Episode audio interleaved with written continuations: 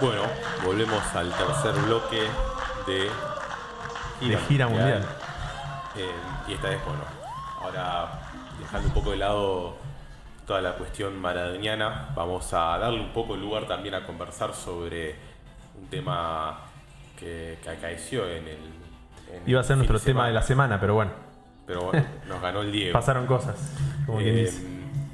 bueno, en Guatemala hubo, no sé si están al tanto, si prendieron el tele el fin o en la semana, eh, hubo bastantes protestas porque se trató el presupuesto 2021 de ese país y bueno, parece ser que la aprobación del mismo fue bastante controversial y hubo muchísimos disturbios, ¿no, no Marco? Donde incluso se llegó a prender fuego el, el Parlamento, algo bastante fuerte para ver, por lo menos a mí me... Cuando veo que hay un edificio como el Congreso, un Parlamento prendido fuego, eh, llama la atención mucho y bueno, quiere decir que hay algo bastante grave que está pasando ahí. Sí. Algo se pudrió.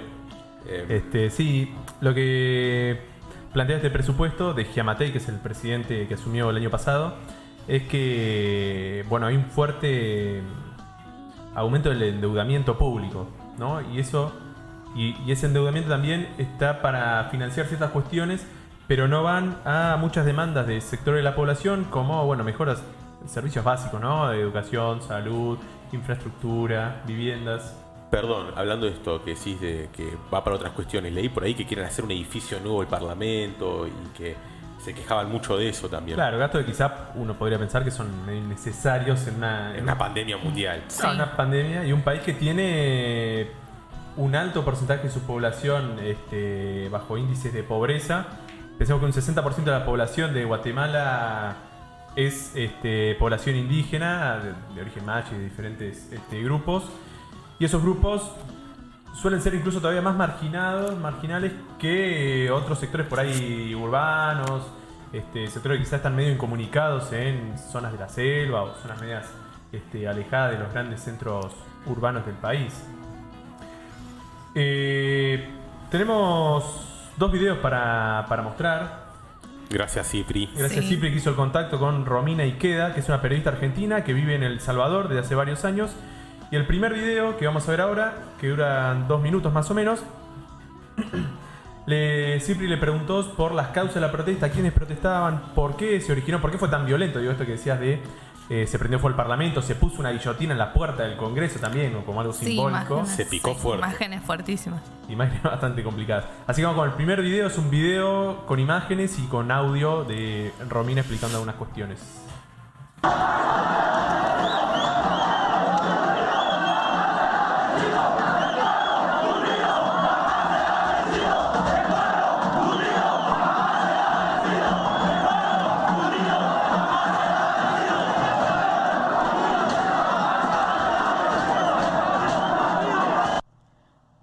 Están? Les saludo desde El Salvador, Centroamérica, aquí pegadito, pegaditos a la República de Guatemala, donde el sábado se produjeron algunos incidentes.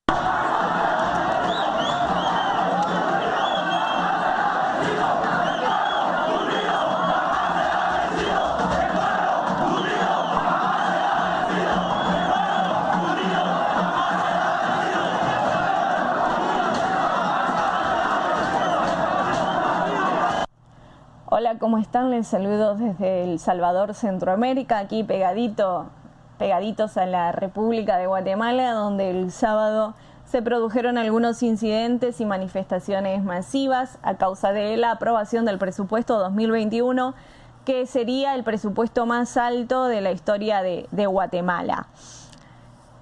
El presupuesto viene bastante inflado en algunos ministerios, con el Ministerio de Comunicación y el Ministerio de Desarrollo Social, que históricamente sirvieron de, de- como una forma de pagar favores a través de las supuestas obras que se están haciendo y que al final poco queda de obras, pero mucho de dinero salido hacia, hacia compañías y empresas amigas de, de los funcionarios, ¿no? Y eh, ver reducida lo que se va a invertir en lo que es la salud materno-infantil, la salud hacia la infancia y, por ejemplo, la, ah, la institución de derechos humanos, ¿no? Y esto, entre paréntesis, les comento que es una preocupación de los defensores de derechos humanos a nivel regional, porque es algo que está sucediendo para atarlos de mano eh, en la defensa de, los derechos y, de no poder reaccionar a las violaciones que se están cometiendo.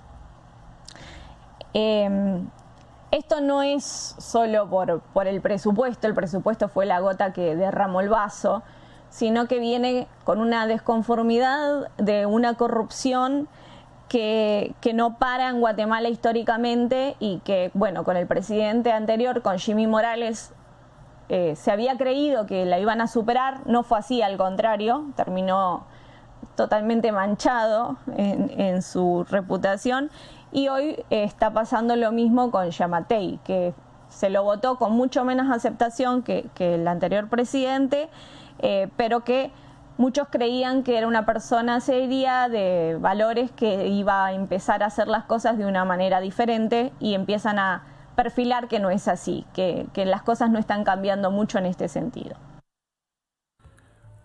Bueno, ahí escuchamos a, Jimena, la verdad muchas gracias Jimena por, por, los...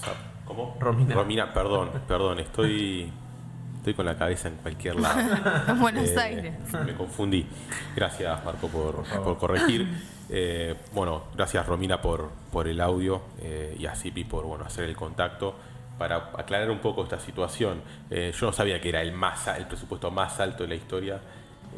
y bueno, la estrategia es clara, está bien, como decía ella, reducir en el sector de, derechos humanos para dar vía libre a, a que las fuerzas del Estado puedan hacer mucho gasto en comunicación. Raro. Rarísimo, tanto gasto en comunicación y además eh, lo que pude leer es que también eso ni siquiera se ve reflejado. Sí, es una situación compleja. Eh, y una cuestión que surgió charlando entre nosotros fue si esto iba a generar un efecto contagio, como fue por ejemplo lo que pasó a fin de año pasado en toda América del Sur. Digo, arrancaron las movilizaciones en Chile, Ecuador, Colombia, este, hubo muchas movilizaciones en Brasil, bueno, todo lo que pasó en Bolivia, ¿no? digo, si esto podía llegar a pasar algo así, bueno, ahora la ola de movilizaciones se viene en Centroamérica, así que la segunda pregunta que le hicimos, que va con otro pequeño videito a, a Romina, es si esto puede generar un efecto contagio hacia el resto de los países aledaños. Ojalá que sí. Bueno, a ver qué nos dice. El hartazgo de la población con la corrupción histórica es el mismo en todos los países de Centroamérica. Sin embargo, la reacción no creo que llegue a ser la misma que el pueblo guatemalteco porque las idiosincrasias de los países centroamericanos es diferente. En el caso de El Salvador hay un presidente que tiene muchísimas cosas cuestionables, que, que no quiere rendir cuentas a nadie, que ha desobedecido todos los llamados eh, legales que se le puede hacer y que ha atacado a los periodistas de manera sistemática y a los defensores de derechos humanos. Sin embargo, tiene una alta aceptación a nivel popular. Por lo tanto, por ahora no, la gente lo está acompañando. En el caso de Nicaragua, eh, sí, sí, desde los movimientos estudiantiles, igual que en el caso de Guatemala, ¿no? que fueron como los movimientos estudiantiles y las organizaciones sociales las que las que encabezaron estos, estas protestas. Eh, sucedió lo mismo en Nicaragua, pero se reprimió de manera violenta cualquier queja y se persiguió a, cualquier líder social. Y bueno, lamentablemente todo esto tuvo muy poca repercusión a nivel internacional, así que en, Nicaragua digamos que por ahora todo se reprime. Y Honduras realmente ahora después de los huracanes y en su estructura de pobreza extrema, este, eh, la está pasando muy mal como para tomarse el tiempo a que haya protestas sociales. Se están recuperando porque además de la epidemia en, Centroamérica en estos últimos tiempos hemos tenido un récord histórico de tormentas tropicales y huracanes que han estado azotando la región y que han dejado a muchos países, inclusive eh, todo Honduras, una parte de Nicaragua y una parte de Guatemala, muy, muy afectados y que empeoraron las condiciones que en las que se están viviendo. Así que no, no creo que se repita de la misma forma, aunque sí el hartazgo de la gente eh, es el mismo y, están como hartos de los negociados entre partidos históricos eh, para que al final eh, meten, meten la mano en la lata, pero al pueblo no, no hay ningún cambio ni les está llegando ningún tipo de beneficio. Así que, bueno, esperemos que esto camine de la mejor forma y que realmente las protestas sociales terminen en un cambio positivo para Guatemala. Sería una esperanza para, para el resto de Centroamérica. Bueno, muy clarificador el, audio de Romina. Em, Se ve que no hay por ahora efecto contagio. Este, pero bueno, sí que hay un hartazgo muy fuerte y que hay algo que mencionamos la semana pasada cuando hablamos de Perú, que es eh, esa crisis de representatividad de muchos partidos. Este, de estructura de partidos políticos y que es algo bastante recurrente. Y peligroso que haya falta de representatividad. Sí, hablar, porque esto puede desembocar en vaya a saber uno qué cosa. Ese es el tema, es muy impredecible cuando está, eh, bien el hartazgo, está bien expresarlo. Sí, ni hablar. Y, toda la cuestión, eh, el tema es que, bueno, como es lo que es lo que hablamos la otra vez, si, si no hay un proyecto por detrás después o, una clara idea de una identidad política, medio difícil llegar a algo. Y un poquito retomando esto que decía ella de los huracanes, eh, eran el Iota es uno y el otro ETA puede ser o algo así. Puede ser, no me acuerdo. Había dos. Hay que chequearlo. Tendríamos que saberlo como geógrafo, Marco, esto, pero bueno. y algo que se repite, el, el llamado y la convocatoria de los movimientos estudiantiles en los diferentes países para quienes piensan que la juventud está en, otra película, no. Hay, parte de la juventud que no está en otra película. movilizada, mucho por redes, ya que lo mencionamos las últimas semanas también. Los debates. Y lo último para cerrar el tema, que el gobierno después de, obviamente hasta ayer no tuve, no, no, no puse a buscarme mucho más cosas, pero hasta ayer estaba denunciando un intento de golpe de Estado por parte de estas movilizaciones y que llamó a la OEA, la Organización de Estados Americanos, para que implemente la Carta Democrática Interamericana, lo cual es una estrategia medio extraña, pero bueno, todavía no ha sido, no tuvo respuesta concreta, así que vamos a ver cómo si estos días, quizá sigamos hablando de esto en las próximas semanas. Pasa, mirá que una vez que se te mete la OEA es medio difícil de sacártela de encima, así que habría que pensarlo dos veces. Bueno, vamos con el tema de Rebecca Lane, que se llama Reina del Caos, que es, es un tema marco es un tema de Rebeca Lane en guatemalteca y sonó mucho dentro de las manifestaciones.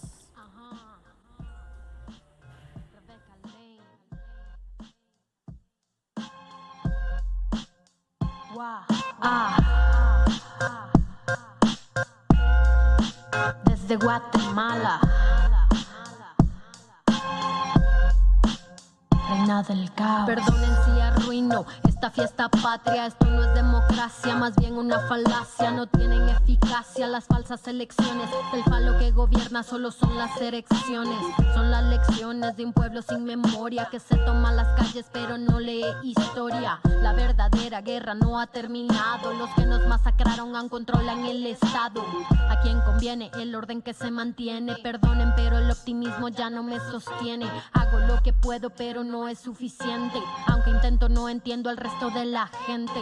¿Qué más das? Igual no me entiendo a mí. Vivo en conflicto y no sé a dónde ir. Si no me hace reír, prefiero no seguir. Si no me vibra el corazón, prefiero huir. No encuentro la respuesta, no recuerdo la pregunta. Quiero claridad, pero solo encuentro penumbra. Pero el dolor alumbra y mis cicatrices brillarán con cada mirada que ambos le apunta. Reina y señora del caos que me habita. A veces tirana, a veces proscrita. La mejor batalla es conmigo misma. Soy autogobierno, mi bandera es anarquista. Reina y señora del caos que me habita. A veces tirana, a veces proscrita. La mejor batalla es conmigo misma. Soy autogobierno, mi bandera es anarquista. Y no voy a hacer arte nada más para complacerles. No voy a censurarme para no incomodarles. Vengo a contar mi historia, no a tener buenos modales. No vine a quedarle bien a nadie. No vine a hacer las paces. No me pongo disfraces. No vine a repetir las frases de organismos internacionales. No salgo a protestar para que la gente me vea. Y luego subir fotos para que crean en la calle hay pelea. Yo no elegí la guerra, pero nací guerrera y lo seré hasta en el día que me muera. Ni perdón ni olvido, aunque la llaga me duela, la llama en el alma me consuela. Ay, no busco un escenario para amenizar tu fiesta. Cada una de mis letras una falla en el sistema. Los dinosaurios duermen con el arte sin protesta. Que se extingan de una vez en el planeta. que se extingan de una vez.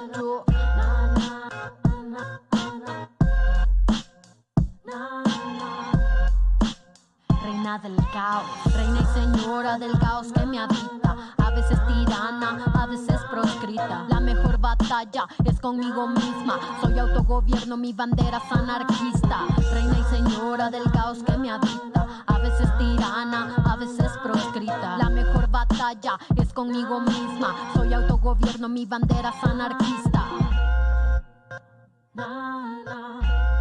para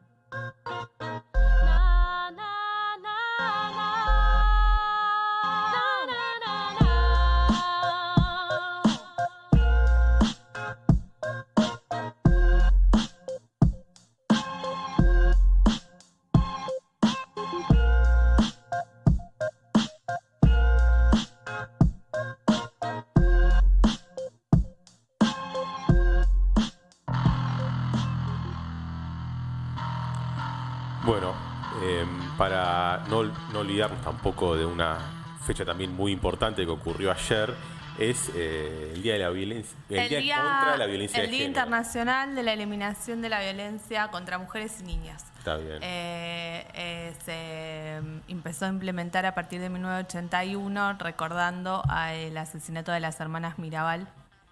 y bueno, hay muchísimas actividades esta semana, hubo y va a haber.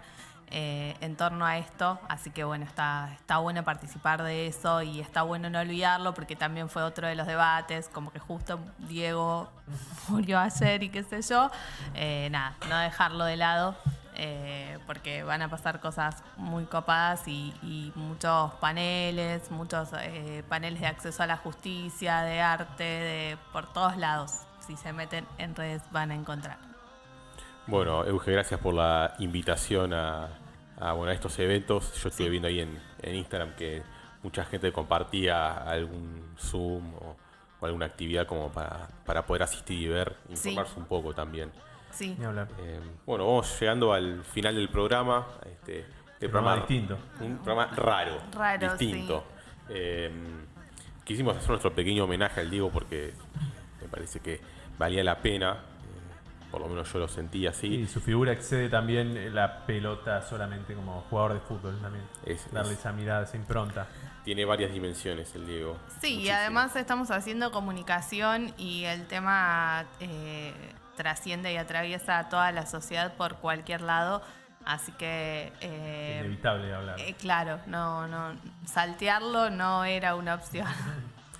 Eh, efectivamente. Bueno, la semana que viene, no sé, vendremos con algunos temas nuevos. Como siempre, pueden en los comentarios recomendar algún tema en particular. Vamos a ver. Eh, pero bueno, vamos a volver con dos temitas lindos para seguir entreteniéndolos a ustedes. Y, bueno, gracias Pluma por, por la operación. Gracias a la gente de otro lado por escuchar. A Cipri por, por el contacto y por, los audios. no, lo estuvo, estuvo representando a todos nosotros allá. Ni hablar, ni hablar. Y con mucho material, mandando mucho material que no pudimos utilizar todo el material que mandó. Mucho video. Eh, pero bueno, muchas gracias. Eh, y nos estamos viendo el jueves, que, viene. para otra versión de otra edición. Y versión no, también podría ser. ¿eh? También de, gira, mundial, acá por Radio El Botellón en La Plata. Adiós.